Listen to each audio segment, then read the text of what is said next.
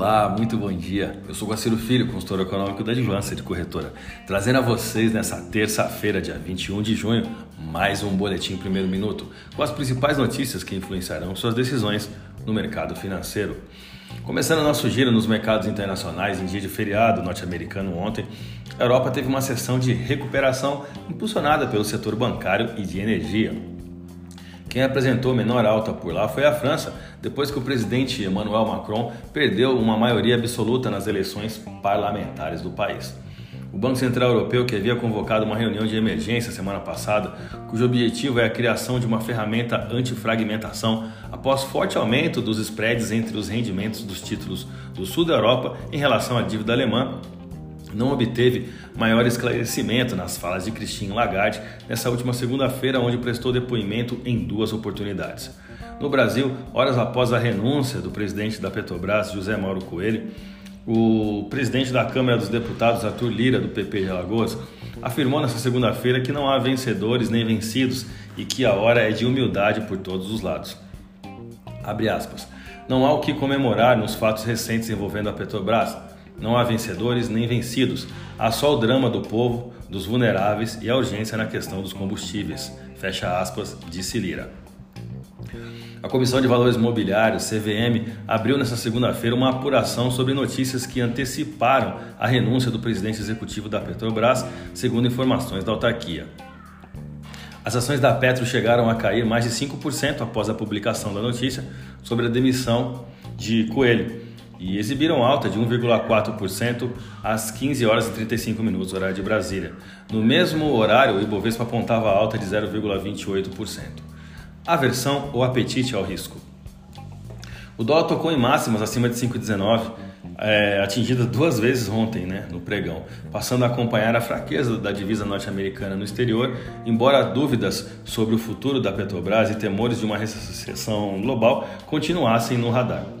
A devolução dos ganhos do dólar em relação às cotações mais altas do dia vieram em linha com a aceleração de queda do índice da moeda norte-americana, o índice DXY, contra uma cesta de rivais de países ricos, que por volta ali do meio-dia e 50, horário de Brasília, chegou a perder 0,36% em sessão de volumes reduzidos devido ao feriado norte-americano. Né?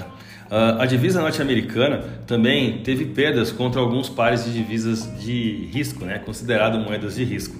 Estou falando do real, do dólar australiano, onde a queda foi de 0,66%, e o peso mexicano, onde a queda chegou a 0,45%. Os investidores atribuíam parte desse arrefecimento um ajuste técnico depois de um rally recente da moeda norte-americana, cujo índice frente a essas divisas fortes foi a um pico gigantesco, né? na verdade o maior atingido nas últimas duas décadas. Isso ocorreu na semana passada. E também após o Fed ter elevado a taxa de juros em 0,75 ponto percentual, o maior ritmo desde 1994.